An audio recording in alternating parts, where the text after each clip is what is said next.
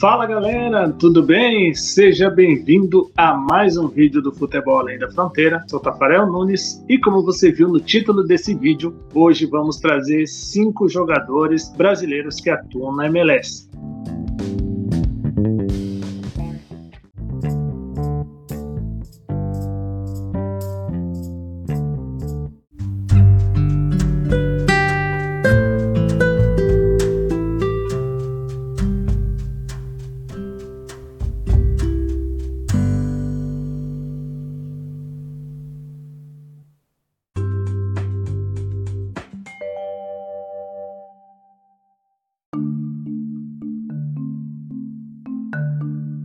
Começando pelo primeiro nome dessa lista, que é Luquinhas, de 25 anos, um jogador que é um meio ofensivo e que atualmente está jogando no New York Red Bulls dos Estados Unidos. Como vocês perceberam, né? Ele pertence, esse New York Red Bulls é uma das equipes do grupo que também dirige o Bragantino. Então, uma equipe com bastante poderio financeiro e que busca jogadores jovens que possam se destacar e posteriormente serem negociados. Dessa maneira, Luquinhas, então, como eu disse, tem 25 anos, ele é de Ceilândia, no Distrito Federal, teve a sua carreira praticamente toda na Europa. Ele só jogou no Brasil no Ceilandense, que é uma equipe da sua cidade natal, que é Ceilândia, né?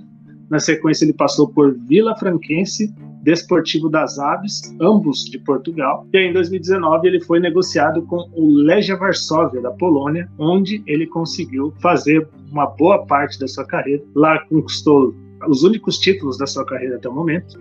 Conquistou dois títulos poloneses e foi contratado no início desse ano para jogar no New York Red Bulls. Seu contrato é válido até 31 de dezembro de 2024. Nesse período, né, ele disputou pelo time polonês 110 jogos, marcou 12 gols e 18 assistências. Já na atual temporada pela MLS, jogando pelo New York Red Bulls, ele disputou até o momento 19 jogos, sendo 12 como titular, marcou 5 gols e duas assistências. Então tá aí um jogador bastante interessante, um jogador brasileiro de 25 anos que atua no New York Red Bulls, o Luquinhas.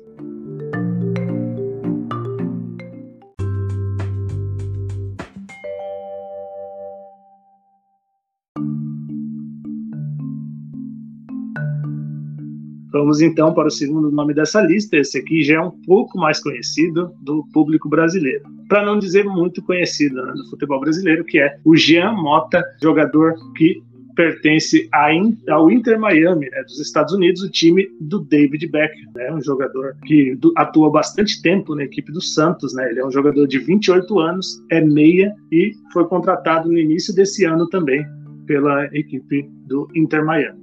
Ele iniciou a sua carreira no, na Portuguesa de Desportos, né, a Portuguesa de São Paulo.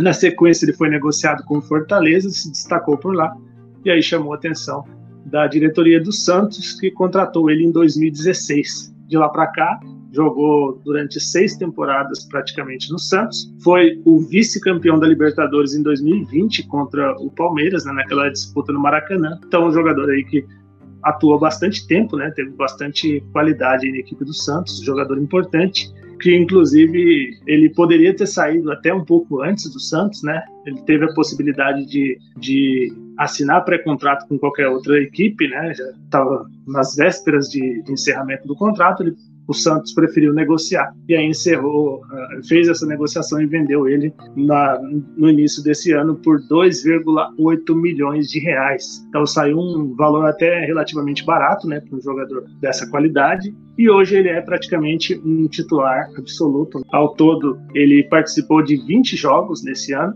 deu duas assistências, até o momento não marcou gols, né, pelo futebol norte-americano, mas é uma das peças principais aí da equipe que hoje está em 11º na Conferência Leste e 22º na classificação geral com 25 pontos.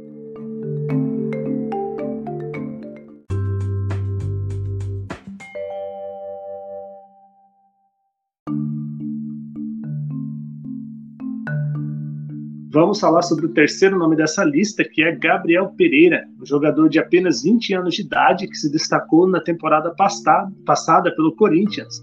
Ele foi muito bem, um jogador que saiu do sub-20, chegou na equipe principal do Corinthians, fez uma boa competição, né, uma boa temporada, e esperava-se que nessa temporada ele fosse mais utilizado pelo Corinthians. Só que aí, como o Corinthians decidiu contratar jogadores mais experientes, jogadores com mais rodagem, jogadores que conquistaram títulos, inclusive, pela equipe, dele, do próprio Corinthians, né, em, em épocas passadas, o Gabriel Pereira buscou novos rumos e aí aceitou uma oferta do New York City foi negociado por 5 milhões e meio de dólares né, no início desse ano, ou seja, 27,6 milhões de reais na cotação da época. De lá para cá, ele disputou 13 jogos e marcou 4 gols. Pelo Corinthians, antes ele tinha disputado 48 jogos, marcou 2 gols e 3 assistências. Então podemos dizer que ele está muito bem lá nos Estados Unidos.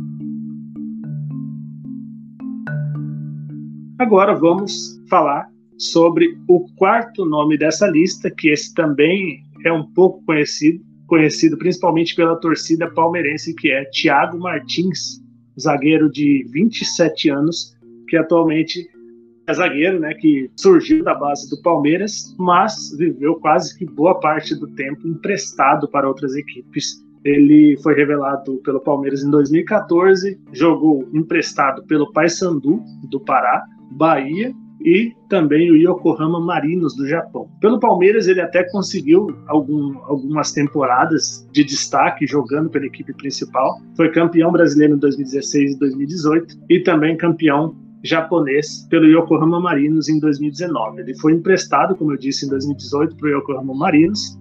O contrato se encerrou em 2020 e aí a equipe do Yokohama Marinos decidiu contratá-lo em definitivo. De lá para cá, ele teve duas temporadas jogando pelo futebol japonês, até ser negociado no início desse ano também com o New York City. E ele tem contrato até o fim de 2025 com o atual campeão da MLS.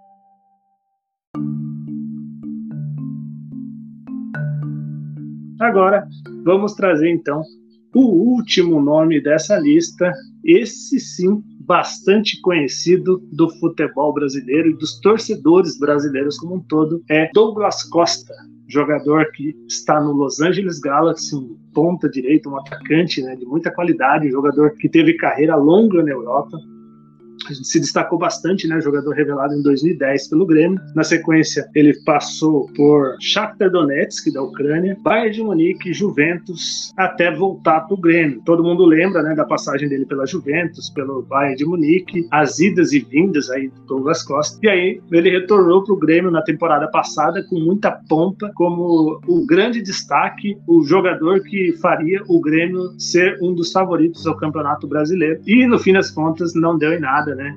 O Grêmio acabou, inclusive, sendo rebaixado para a segunda divisão e o Douglas Costa acabou sendo mais destaque pelas polêmicas do que pelo futebol. Vale lembrar, por exemplo, que nas vésperas de um, de um jogo importante, né, que poderia tirar o Grêmio talvez do rebaixamento, um jogo que, ou que poderia prejudicar a equipe ainda mais para a zona na zona do rebaixamento, ele acabou indo, decidindo fazer seu casamento. Então aí causou polêmica entre os torcedores do Grêmio, até que ele chegou e na última rodada do campeonato, quando o Grêmio já estava rebaixado, ele faz um gol e comemora mandando um tchauzinho para a torcida. Diante do clima de insatisfação geral, o Grêmio decidiu não mantê-lo, até pelo alto salário que, que o Douglas Costa recebia do Grêmio, não, não seguiu na, na equipe, tinha contrato até junho desse ano, e aí ele cedeu então por empréstimo, né, a Juventus reemprestou ele para o Los Angeles Galaxy. Esse contrato de empréstimo já se encerrou e ele renovou um contrato agora, em definitivo, no, no mês de julho. Agora, nesse mês, então, ele já é jogador do Los Angeles Galaxy. Pela equipe, por enquanto, ele não vem desempenhando tão bem, já causou polêmica por lá também, já foi expulso, já teve outras polêmicas e fez até o momento 16 jogos, 10 apenas como titular. Desses 16 jogos, ele fez apenas dois gols e uma assistência. Então tá longe de ser aí o Douglas Costa que todo mundo esperava, jogador de seleção brasileira que disputou a Copa do Mundo de 2018.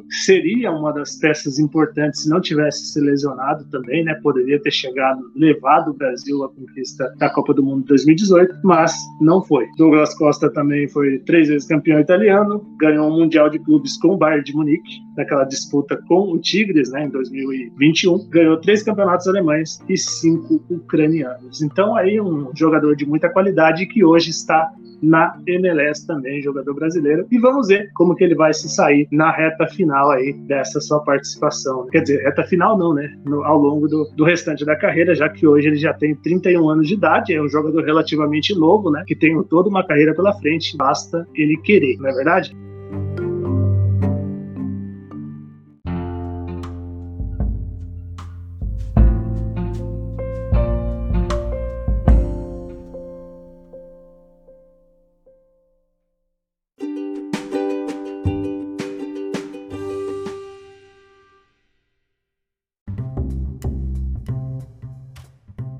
Então é isso, galera. Gostaria de pedir para a gente encerrar, né? Gostaria de pedir para você novamente curtir, comentar, compartilhar e se inscrever no nosso canal. Assim você ajuda a gente a chegar a mais pessoas que curtem esse tipo de conteúdo e também de quebra ajuda a gente a bater a nossa meta de 500 inscritos até o final do ano. Também na descrição você encontra os links para as nossas redes sociais, Twitter, Facebook, Instagram, entre outros, e também o nosso site www.futebolalendafronteira.com.br. Lembrando que esse episódio vai estar também em podcast, tá certo? Então é isso, galera. Um forte abraço e nos vemos no próximo vídeo.